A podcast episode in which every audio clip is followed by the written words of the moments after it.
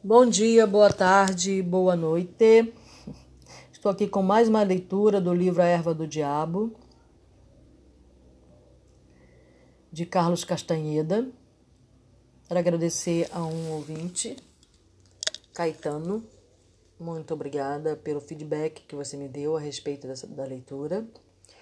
Realmente fiquei muito feliz e espero que e esse e é realmente importante, né, ter esse livro, porque é um livro para você ler e reler, porque contém ensinamentos muito profundos, né, nos traz um nos leva para dentro de nós mesmos, né, nos trazendo muito conhecimento, autoconhecimento, né? E as medicinas da floresta são algo assim para ser honrado, respeitado, muito respeitado. É uma coisa para se fazer por brincadeira, por curiosidade. É uma coisa para se fazer séria, muito séria. É isso e eu estou aprendendo muito, muito com este livro. Eu não faço, nunca fiz o peiote, uma cerimônia que tinha peiote, né? Aqui no Rio vem, de vez em quando, vem um, um, um, um que a gente chama de mexica, que ele traz essa medicina. Mas é muito raro, né? Uma vez por ano que ele vem no, no Brasil, né? E traz essa medicina do peiote. É uma medicina para se levar muito a sério. Muito mesmo. E vocês vão ver agora porque Dom Juan está falando com o Carlos Castanheda, é bem mais sério do que a gente pensa. E todas as medicinas, de uma forma geral, né? É, é, é uma medicina que a gente tem que sempre honrar. Nunca, nunca fazer isso uma intenção séria. Tá? Então vamos lá, leitura. É, eu estou aqui no, no, nos apontamentos dele do dia 3 de julho de 1962, gente. Olha, fazia um dia que eu tinha nascido aí. Nasci 2 de julho de 1962. Essa leitura tem 60 anos. Esse, esse, esse apontamento né, tem 60 anos de existência e serve para qualquer um no dia de hoje que se conecta com as medicinas da floresta, seja ela rapé, seja ela sananga, seja ela huasca, seja ela sapito, seja ela cambô né? É sempre, é, todas as pessoas deveriam ler este livro que faz a medicina da floresta, guardando as, de, as devidas proporções, né? Mas é, a Huasca, ela, ela é um mestre como o mescalito. Mas pelo que eu estou lendo aqui, o mescalito é algo bem mais profundo.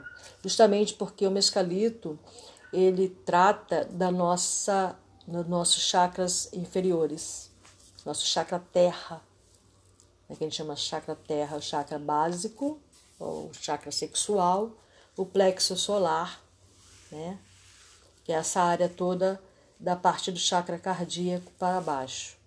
O chakra cardíaco está no centro, né? E para cima está os chakras é, que faz a nossa conexão com o Pai Céu. E abaixo os chakras que faz a nossa conexão com a Mãe Terra. Tá? Então vamos à leitura. Bom, ah, na leitura anterior, ele viveu a experiência, né? Ele, ele mascou 14 peiotes no campo de peiote que Dom Juan o levou, né? Que é o guia dele, né? É o, é, é o que está apresentando para ele, né? O detentor da medicina, né? É deve ter como quem é o detentor desses mistérios, né, dentre os animais de poder, é o lince. Vamos lá. Acho que Mescalito já quase o aceitou, disse Dom Juan. Por que diz que ele quase me aceitou, Dom Juan? Ele não o matou, nem lhe fez mal. Deu-lhe um bom susto, mas não foi sério. Se ele o tivesse aceitado de todo, se ele não o tivesse aceitado de todo, ter-lhe-ia parecido como monstro e cheio de raiva. Algumas pessoas aprenderam o significado do horror quando o encontraram e não foram aceitos por ele. Se ele é tão terrível, por que não me contou a respeito antes de me levar ao campo? Você não tem coragem para procurá-lo propositadamente. Achei melhor você não saber. Mas eu podia ter morrido, Dom Juan. Sim, podia. Mas eu tinha certeza de que tudo iria bem com você. Ele brincou com você uma vez. Não lhe fez mal. Achei que também desta vez teria compaixão de você. Perguntei-lhe se achava realmente que Mescalito tivera compaixão de mim. A experiência foi aterradora. Parecia-me que eu quase morrera de susto. Ele disse que Mescalito tinha sido muito bom comigo. Mostrara-me uma cena que era uma resposta a uma pergunta. Juan disse que Mescalito me dera uma lição. Perguntei-lhe qual a lição e o que significava. Respondeu que seria impossível responder aquela pergunta porque eu estava com medo para saber exatamente o que perguntara a Mescalito. Dom Juan perscrutou minha memória sobre o que eu dissera a Mescalito antes dele me mostrar a cena em sua mão. Mas eu não conseguia lembrar-me. Só me lembrava de ter caído de joelhos e, entre aspas, confessado meus pecados a ele. Dom Juan não pareceu interessado em continuar a falar a respeito. Perguntei-lhe: Pode ensinar-me a letra das cantigas que cantou? Não posso, não. Aquelas palavras são minhas, palavras que o próprio protetor me ensinou. As canções são minhas canções. Não lhe posso dizer o que são. Por que não pode dizer-me, Dom Juan? Porque essas canções são um elo entre o protetor e eu. Estou certo de que um dia ele lhe ensinará suas próprias canções. Espere até então e nunca, mas nunca mesmo, copie ou faça perguntas sobre canções que pertencem a outro. Qual foi o nome que você falou? Podia dizer-me isso, Dom Juan? Não. O nome dele nunca pode ser dito, a não ser para chamá-lo. Ah, eu Acho que eu lembro que ele falou alguma coisa. Ele falou assim. Né, no momento lá que eles estavam, né? Tipo, para chamá-lo. Isso mesmo. Se eu quiser, se eu o quiser chamar, eu mesmo. Se algum dia ele o aceitar, ele lhe dirá seu nome. Esse nome será só para você usar. Então, para cada um ele tem um nome, né? Ou para chamá-lo em voz alta, ou para murmurar baixinho para si. Talvez lhe diga que o nome dele é José. Quem sabe? Por que é errado usar o nome dele quando se fala dele? Você já viu os olhos dele, não viu? Você não se pode brincar com um protetor. E por isso que não, não me consigo habituar com a ideia de que ele quis brincar com você. É, ele ficou muito impressionado com isso, né? Nas outras leituras, na leitura anteriores aí em que foi o primeiro encontro, né, de Carlos com o Mescalito, né? E ele brincou com ele, e Dom Juan ficou assim, ficou assim, sabe, como assim? Né? Como assim ele brincou com ele, né? Na forma de um cachorro. Ah, como é que ele pode ser protetor se faz mal a algumas pessoas? A resposta é muito simples. Mescalita é um protetor porque ele está à disposição de todos os que o procuram. Mas não é verdade que tudo no mundo está à disposição de todos que o procuram? Não, isso não é verdade. Os poderes aliados só estão disponíveis para os brujos. Mas qualquer pessoa pode ter parte de Mescalito. Mas então por que ele faz mal a algumas pessoas? Nem todos gostam de Mescalito. No entanto, Todos o procuram com o intuito de se aproveitarem sem qualquer trabalho. Naturalmente, o encontro dessas pessoas com ele é sempre horripilante. O que acontece quando ele aceita uma pessoa completamente? Ele aparece essa pessoa como um homem ou como uma luz. Quando uma pessoa consegue esse tipo de aceitação, Mescalito é constante. Depois disso, ele nunca muda. Talvez quando você o encontrar de novo, ele seja uma luz. E algum dia ele poderá até levá-lo para voar e lhe revelar todos os seus segredos. O que devo fazer para chegar a esse ponto, Dom Juan? Tem de ser um homem forte e sua vida tem de ser verdadeira. O que é uma vida verdadeira? Uma, vi, uma vida vivida com propósito, uma vida forte e boa. Dom Juan indagava periodicamente, com naturalidade, a respeito do estado de minha planta datura. No ano que se passou desde que eu plantei de novo a raiz, a planta cresceu e se tornou um arbusto grande. Tinha sementeado e a semente tinha secado, e Dom Juan achou estava na hora de eu aprender mais a respeito da erva do diabo. Domingo, 27 de janeiro de 1963. Hoje, Dom Juan deu uma informação preliminar sobre, entre aspas, a segunda porção da raiz de datura. Segundo passo para aprender a tradição. Ele disse que a segunda porção da raiz, o verdadeiro princípio da aprendizagem, comparada com a primeira porção, era brincadeira de criança. Veja bem, é, às vezes algumas pessoas podem estar ouvindo que, é, que fazem a, a ayahuasca, né? Pode estar pensando aí sobre as suas, os seus processos, né? É, os processos é, trazem sempre lições, né? É, não, vamos guardar as devidas proporções, né? A gente sempre tem essa mania de referenciar, de comparar, né? Uma coisa é uma coisa, outra coisa é outra coisa. Um é o ser mescalita, o outro é o ser ayahuasca. Cada um trabalha numa área, né? Numa dimensão diferente, tá?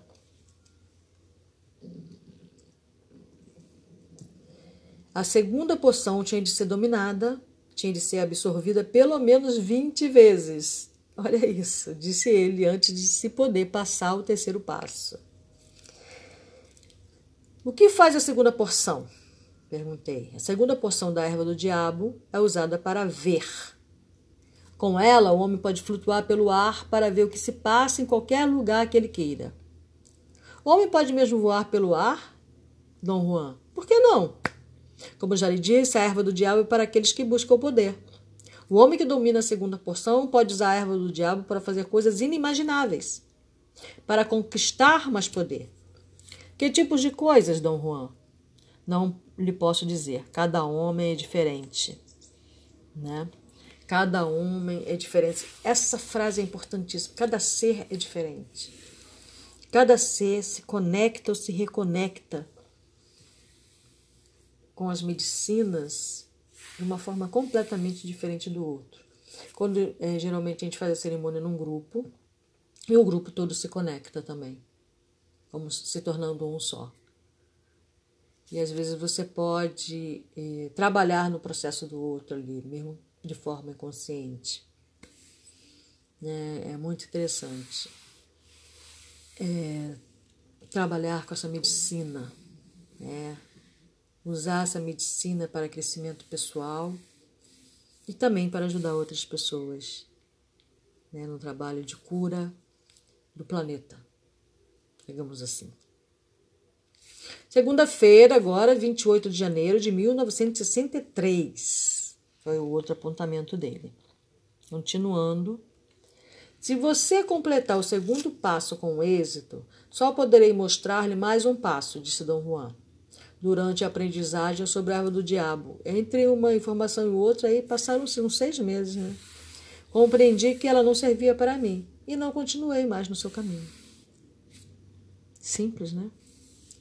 O que o levou a se decidir assim, Dom Juan? A erva do diabo quase me matava cada vez que eu tentava usá-la. Uma vez foi tão ruim que eu pensei que estava liquidado. No entanto, eu podia ter evitado todo esse sofrimento. Esse sofrimento não é comparado com o que a gente fala que ah, eu tive a sensação de que eu morri. Né? Porque tem aí a morte das, das mazelas também, né? Traz uma sensação bem forte. É uma vivência bem, bem forte, né? E o sofrimento é conforme você vai receber essa, essa informação, conforme você vai vivenciar essa experiência, né? Pode ter um sofrimento ou não. Como? Há um meio especial de se evitar o sofrimento? Sim, há um meio. É uma fórmula? Um processo? Ou o quê? É o modo de se agarrar às coisas. Por exemplo, quando eu estava aprendendo a respeito da erva do diabo, era por demais ansioso. Agarrava as coisas assim como as crianças agarram bala. A erva do diabo é apenas um entre um milhão de caminhos. Tudo é um entre um milhão de caminhos. Portanto, você deve sempre segui-lo. Não deve permanecer nele sob nenhuma circunstância. Pode ter uma clareza dessas. Para ter uma clareza dessas, é preciso levar uma vida disciplinada. Só então você saberá que qualquer caminho não passa de um caminho. E não há afronta para si nem para os outros em largá-lo, se é isso o que o seu coração lhe manda fazer. Mas sua decisão de continuar no caminho ou largá-lo deve ser isenta de medo, ou seja, ai que medo, né? Eu tô com medo da ayahuasca. Então você não deve largá-lo. Foi isso. Ou de ambição, né? De medo ou de ambição. Eu lhe aviso. Olhe bem para cada caminho e com propósito. Experimente-o tantas vezes quanto achar necessário. Depois pergunte-se a si, só a si, uma coisa. Essa pergunta é uma que só os muitos, muito velhos fazem. Meu benfeitor, certa vez me contou a respeito quando eu era jovem, e meu sangue era forte demais para poder entendê-la. Agora eu a entendo. Dir-lhe-ei qual é. Esse caminho tem coração? Todos os caminhos são os mesmos. Não conduzem a lugar algum. São caminhos que atravessam o mato ou que entram no mato. Em minha vida posso dizer que já passei por caminhos compridos, mas não estou em lugar algum. A pergunta de meu benfeitor agora tem significado. Esse caminho tem um coração? Se tiver, o caminho é bom. Se não tiver, não presta. Ambos os caminhos não conduzem a parte algum, mas um tem coração e o outro não. Um torna a viagem alegre, Enquanto você o seguir, será um com ele. O outro fará maldizer sua vida. Um o torna forte, o outro o enfraquece. Domingo 21 de abril, já se passaram quatro meses, de 1963. Na tarde de terça-feira, 16 de abril, Dom Juan e eu fomos para os morros onde estão suas plantas de datura. Pediu-me que eu deixasse sozinho lá e que eu esperasse no carro. Voltou quase três horas depois carregando um embrulho envolto num pano vermelho. Quando começamos a voltar para casa, ele mostrou o embrulho e disse que era seu último presente para mim. Perguntei se ele queria dizer que não ia mais me ensinar. Explicou que se referia ao fato de eu ter uma planta completamente madura e não precisar mais das plantas dele. No fim da tarde, nós nos sentamos no seu quarto. Ele pegou um, um almofariz e pilão muito bem acabados. O almofariz tinha uns 15 centímetros de diâmetro. Ele desfez um embrulho grande, cheio de pacotinhos, escolheu dois e colocou-os numa esteira ao meu lado. Depois, juntou mais quatro pacotinhos, esses pacotinhos do Juan, escolheu dois e colocou-os numa esteira ao meu lado. Depois juntou mais quatro pacotinhos do mesmo embrulho, do tamanho do embrulho que ele tinha trazido para casa. Disse que eram sementes e que eu teria de moê-las, fazer um pó fino. Abriu o primeiro pacote e pôs parte do conteúdo no almofariz. Eu não sei o que é almofariz. As sementes eram secas, redondas, de uma cor de caramelo amarelado. Comecei a trabalhar com o pilão. Depois de certo tempo, ele me corrigiu. Disse que eu primeiro empurrasse o pilão, o pilão de encontro a um dos lados do almofariz e depois eu passasse é, subindo pelo outro lado. Perguntei o que ele ia fazer com o pó. Ele não quis falar a respeito. A primeira batelada de sementes era extremamente dura de moer. Ah, então a almofariz deve ser um moedor, né? Eu já sei o que, que é. Levei quatro horas para terminar. Minhas costas me doíam devido à posição em que me sentei. Deitei-me e queria dormir ali mesmo. Mas Dom Juan abriu o segundo pacotinho e despejou parte do conteúdo dentro do almofariz. Desta vez as sementes eram um pouco mais escuras do que as primeiras e estavam aglomeradas. O resto do conteúdo do pacote era uma espécie de pó, feito de grânulos pequeninos, redondos e escuros. Eu queria comer alguma coisa, mas Dom Juan disse que, se eu quisesse aprender, tinha de seguir as regras. E essas diziam que eu só podia beber um pouquinho de água enquanto estivesse aprendendo os segredos da segunda porção.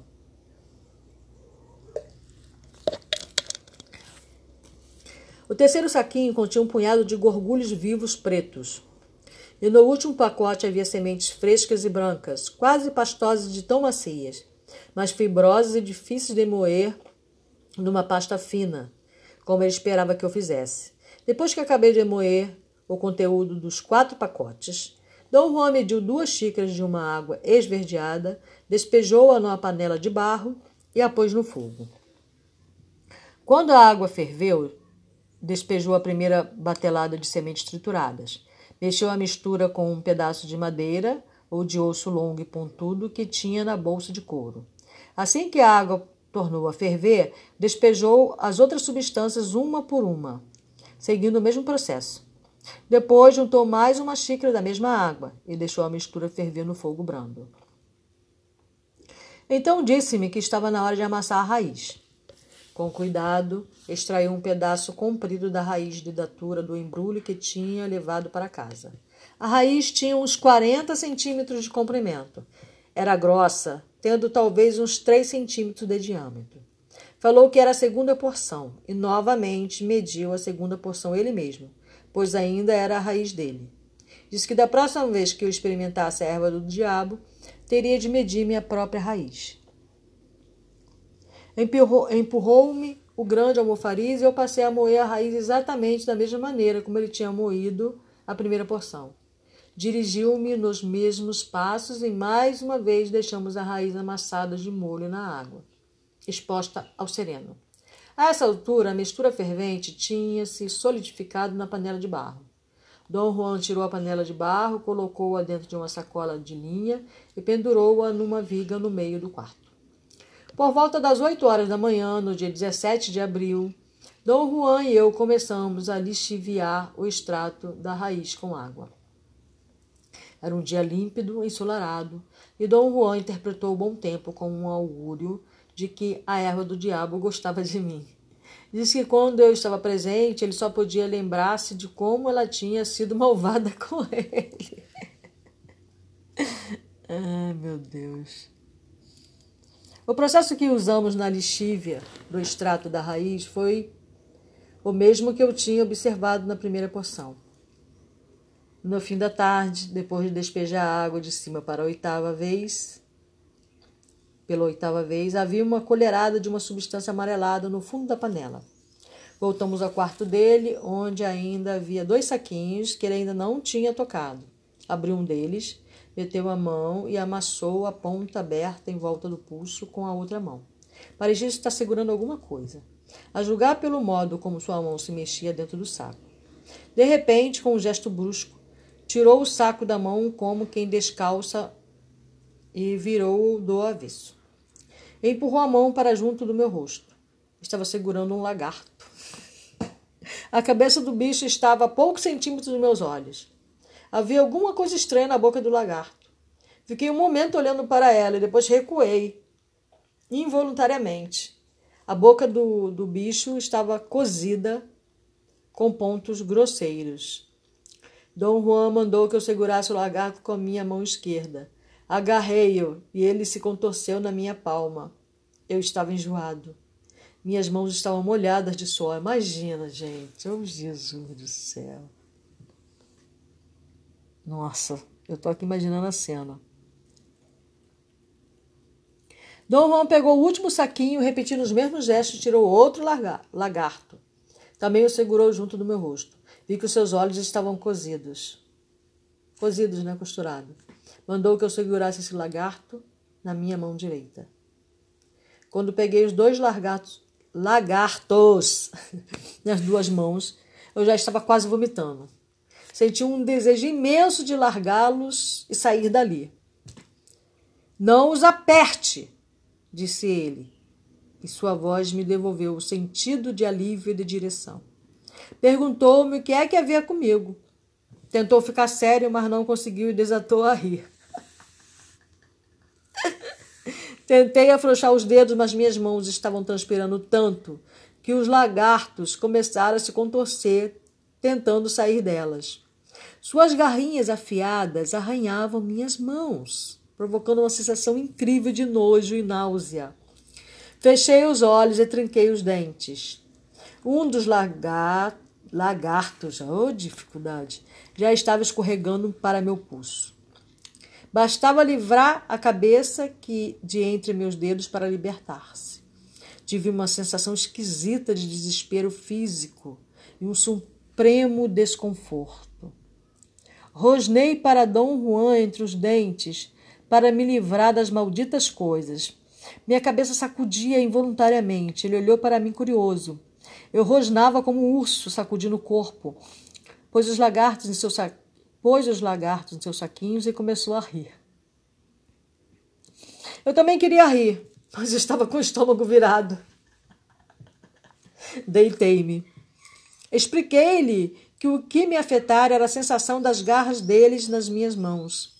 Ele disse que havia muitas coisas que podiam enlouquecer uma pessoa, especialmente se ela não tivesse a resolução e o propósito necessário para aprender mas que quando o homem tinha um espírito claro e inflexível, os sentimentos não eram em absoluto um obstáculo, pois ele era capaz de controlá-los. Dom Juan esperou um pouco. Depois, com os mesmos gestos, tornou a entregar-me os lagartos. Disse-me que segurasse as cabeças deles para cima e os esfregasse de leve contra minhas têmporas, enquanto lhes perguntava qualquer coisa que eu quisesse saber. A princípio não entendi o que ele queria que eu fizesse. Tornou a dizer-me que perguntasse aos lagartos a respeito de qualquer coisa que eu não pudesse descobrir sozinho. Deu-me uma série de exemplos. Podia saber a respeito de pessoas que eu não via habitualmente, ou sobre objetos perdidos, ou lugares que eu não tinha visto. Então percebi que ele estava falando a respeito de adivinhação. Fiquei muito entusiasmado. Meu coração começou a bater com força. Senti que estava perdendo fôlego. Advertiu-me de que não fizesse perguntas pessoais da primeira vez. Disse que eu, que eu devia pensar em alguma coisa que não tivesse nenhuma relação comigo. Eu tinha de pensar depressa e com clareza, pois não haveria jeito de inverter meus pensamentos. Tentei desesperadamente pensar em alguma coisa que eu quisesse saber. Dom Juan me incitava imperiosamente. Eu fiquei espantado ao ver que não havia nada que eu quisesse, entre aspas, perguntar aos lagartos. Depois de uma espera dolorosamente longa, pensei numa coisa. Algum tempo atrás, um número grande de livros tinha sido roubado de uma sala de leitura. Não era um assunto pessoal, e, no entanto, eu estava interessado naquilo.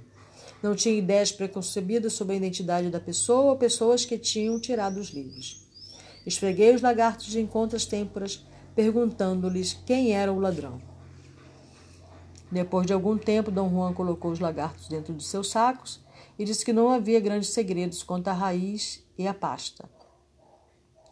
A pasta era feita para dar a direção. A raiz tornava as coisas claras. Mas o verdadeiro mistério eram os lagartos. Eram o segredo de todo o feitiço da segunda porção, disse ele. Perguntei se era algum tipo especial de lagartos. Respondeu que eram. Tinham de vir da região da planta da pessoa, tinham de ser amigos da gente. E para se ter lagartos como amigos, disse ele, era preciso um longo período de preparação. Era preciso desenvolver uma sólida amizade com eles, dando-lhes comida e dizendo-lhes palavras amáveis. Perguntei por que a amizade era tão importante. Ele disse que os lagartos só se deixavam apanhar se conhecessem o homem. e quem quer que levasse a sério a erva do diabo tinha de tratar os lagartos com seriedade. Disse que, em geral, os lagartos deviam ser apanhados depois que a pasta e a raiz fossem preparadas. Deviam ser apanhados no fim da tarde. Se a pessoa não fosse íntima dos lagartos, disse ele, podia-se passar dias e dias tentando capturá-los, sem o conseguir. E a pasta só dura um dia. Então deu-me uma longa série de instruções a respeito do processo a seguir. Depois deu unhados de ter sido unhado pelos lagartos. Uma vez apanhados os bichos, ponha-os em sacos separados. Depois pegue o primeiro e fale com ele. Peça desculpa por machucá-lo e peça que o ajude. E com uma agulha de madeira, costure-lhe a boca. Use fibras de agave e um espinho de choia para acho que é choia, para costurar. Aperte bem os pontos. Em seguida, diga as mesmas coisas ao outro lagarto e costure-lhe as pálpebras. Bom, os defensores dos animais devem achar isso muito ruim, né?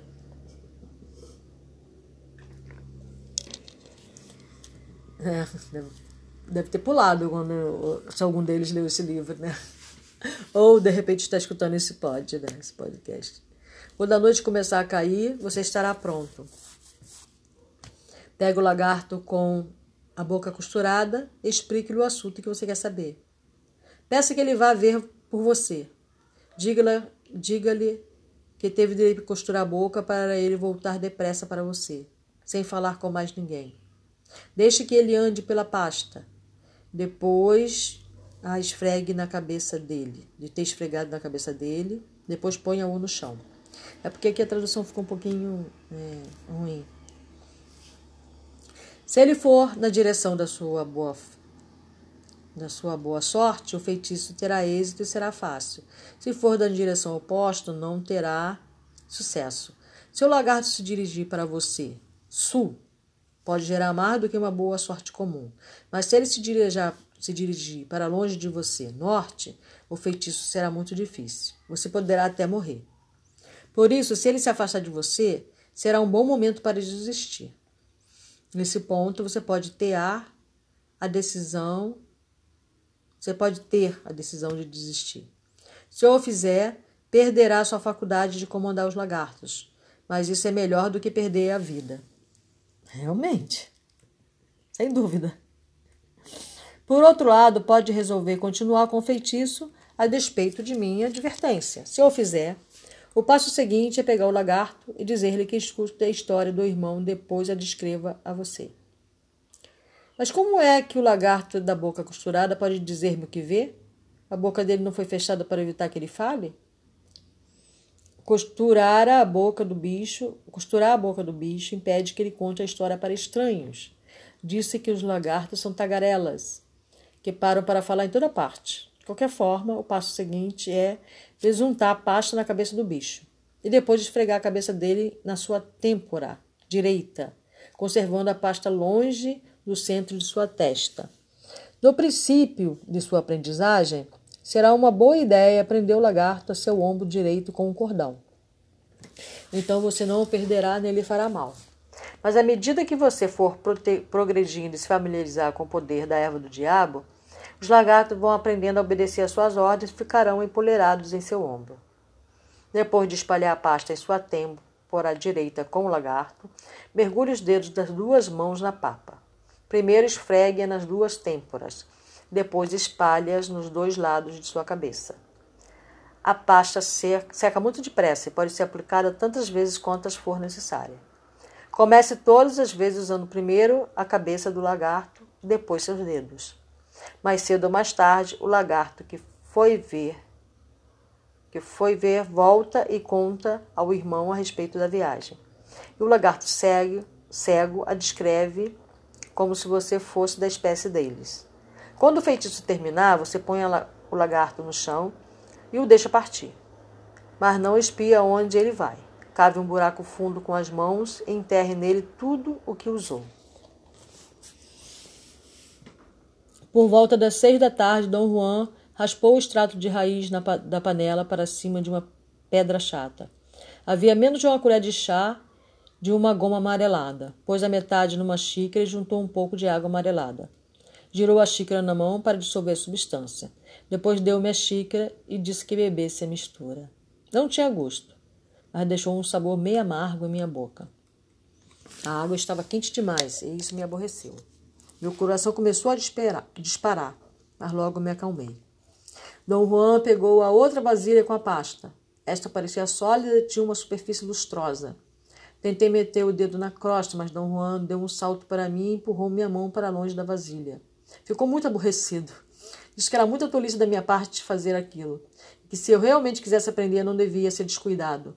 Aquilo era o poder, disse ele apontando para a pasta. E ninguém sabia dizer ao certo que tipo de poder era realmente. Gente, muito. Muito tenso. Já era bem ruim em termos de mexer com aquilo para nossos próprios fins, coisa que não podemos deixar de fazer porque somos homens, disse ele. Mas pelo menos podíamos tratá-lo com devido respeito. A mistura semelhava-se à aveia. Parece que tinha suficiente amido para lhe dar aquela consistência. Pediu-me para pegar os sacos com os lagartos, segurou o lagarto com a boca costurada e com cuidado entregou-o a mim. Fez-me pegá-lo com a mão esquerda e disse que eu pegasse um pouco de pasta com o dedo e a esfregasse na cabeça do lagarto. E depois pusesse o lagarto na panela e o segurasse ali até a pasta cobrir todo o corpo dele. Em seguida, disse para eu tirar o lagarto da panela. Pegou esta e me levou a um local cheio de pedras, não muito longe da sua casa. Apontou para uma pedra grande e me disse para sentar diante dela, como se fosse minha planta de datura. E, segurando o lagarto, disse de meu rosto, diante de meu rosto, que eu lhe explicasse de novo o que queria saber, e pedi-lhe que fosse descobrir a, a resposta para mim. Aconselhou-me que dissesse ao lagarto que eu sentia muito ter de lhe causar algum desconforto algum desconforto, prometendo-lhe que seria bondoso para com todos os lagartos em compensação. Depois disse que eu segurasse entre o terceiro e quarto dedo de minha mão esquerda, onde ele fez tinha um corte, e que eu dançasse em volta da pedra, fazendo exatamente o que fizeram quando tinha replantado a raiz da erva do diabo. Perguntou-me se eu tinha, se eu me lembrava de tudo que tinha feito naquela ocasião. Respondi que sim. Frisou que tudo tinha de ser igualzinho, que se eu não me lembrasse, tinha de esperar até que tudo ficasse claro em minha cabeça. Nossa, muito, muito, muita coisa, né? É, Avisou-me com veemência que se eu agisse muito depressa, sem, sem deliberação, eu me machucaria. Sua última instrução foi no sentido de que eu colocasse o lagarto de boca costurada no chão e olhasse para ver onde ele ia, né? Aquele negócio do se aproximando ou se afastando, para poder verificar o instante, pois era um truque comum dos lagartos distraírem a gente e depois fugirem. Ainda não estava completamente escuro. Dom Juan olhou para o céu. Vou deixá-lo sozinho, disse, afastando-se. Segui todas as instruções e depois coloquei o lagarto no chão. Ele ficou imóvel onde eu colocara. Depois olhou para mim e correu para as pedras no leste. Ele desapareceu entre elas. Sentei-me no chão diante da pedra, como se tiver, estivesse em frente da minha planta. Uma tristeza profunda envolveu-me. Fiquei pensando no lagarto com sua boca costurada. Pensei em sua estranha viagem e como me tinha olhado antes de fugir. Era um pensamento estranho, uma projeção aborrecida. A meu jeito, eu também era um lagarto, em outra estranha jornada. Meu destino talvez fosse apenas ver Naquele momento eu sentia que nunca seria capaz de contar o que tinha visto. A essa altura já estava muito escuro. Eu mal podia ver as pedras à minha frente. Pensei nas palavras de Dom Juan. O crepúsculo é a fresta entre os mundos. Depois de muito hesitar, comecei a seguir os passos determinados. A pasta, embora parecesse aveia, não tinha consistência de aveia. Era muito lisa e fria. Tinha um cheiro especial e forte. Produzia uma sensação de frio na pele e secava depressa. Esfreguei minhas têmporas onze vezes sem observar qualquer efeito. Procurei cuidadosamente perceber qualquer modificação na percepção ou no estado de espírito, por nem saber o que devia antecipar. Na verdade, não tinha ideia da natureza da experiência e estava à procura de indícios. A pasta tinha secado e descascado em parte de minhas têmporas, e esfregar mais quando percebi que estava sentado de cócoras, como os japoneses. Antes estava sentado de pernas cruzadas, e não me lembrava de ter mudado de posição. Levei algum tempo para perceber plenamente que eu estava sentado no chão, numa espécie de claustro com arcos altos. Achei que eram arcos de tijolos, mas ao examiná-lo vi que eram de pedra. A transição foi muito difícil. Veio tão de repente que eu não estava pronto para acompanhá-la. Minha per percepção dos elementos da visão era difusa, como se eu estivesse sonhando. E, no entanto, os componentes não mudavam, continuavam constantes, eu podia parar ao lado de qualquer deles e examiná-los. A visão não era tão clara nem tão real quanto a provocada pelo peiote. Tinha um caráter nebuloso, uma qualidade pastel muito agradável. Pensei se poderia levantar-me ou não, e quando vi já me tinha movido. Estava no topo de uma escadaria. EH, uma amiga minha, estava ao pé da escada. Tinha os olhos febris e neles havia um brilho de loucura. Ela riu alta e com uma tal intensidade que se tornava aterradora. Começou a subir as escadas. Eu queria fugir ou me esconder, pois ela, entre aspas, já tinha sido louca. Foi, ne... Foi essa a ideia que me veio à mente. Escondi-me por detrás de uma coluna e ela passou por mim sem olhar. Ela agora vai fazer uma longa viagem. Foi uma ideia que ocorreu. Então, por fim, o último pensamento de que me recordo foi: ela ri cada vez que está prestes a endoidecer. De repente, a cena tornou-se muito clara. Não parecia mais um sonho. Era uma cena comum, mas eu parecia estar olhando através de vidraças. Tentei tocar uma coluna, mas só senti que não me podia mover. Mas eu sabia que podia ficar ali o tempo que quisesse, olhando a cena. Eu estava nela, no entanto, não fazia parte dela. Experimentei uma barragem de pensamentos e argumentos racionais. Ao que eu soubesse, eu estava no estado normal de consciência sóbria.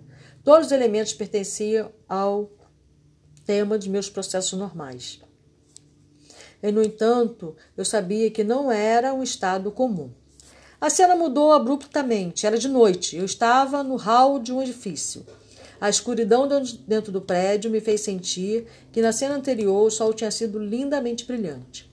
No entanto, tinha sido tão comum que na ocasião eu nem tinha reparado.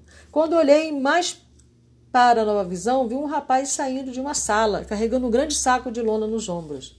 Não sabia quem ele era, embora eu tivesse visto uma ou duas vezes. Passou por mim e desceu as escadas.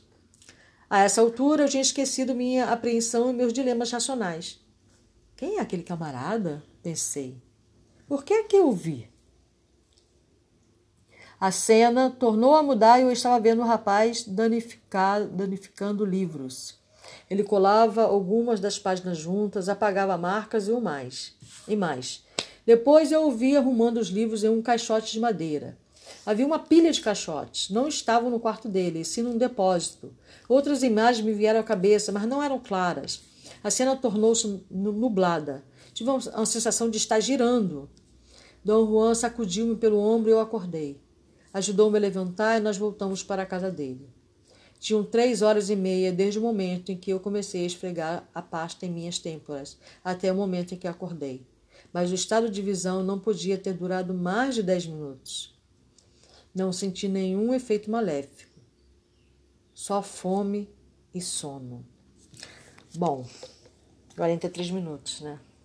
Eu quase não fiz comentário. Mas também comentar o que, né? É isso, né? Muita coisa para pensar, muita coisa para analisar. Eu espero que a leitura tenha sido boa, tenha trazido também aprendizado para vocês, né? Autoconhecimento. Muita coisa para analisar. A pergunta é: este caminho é do coração?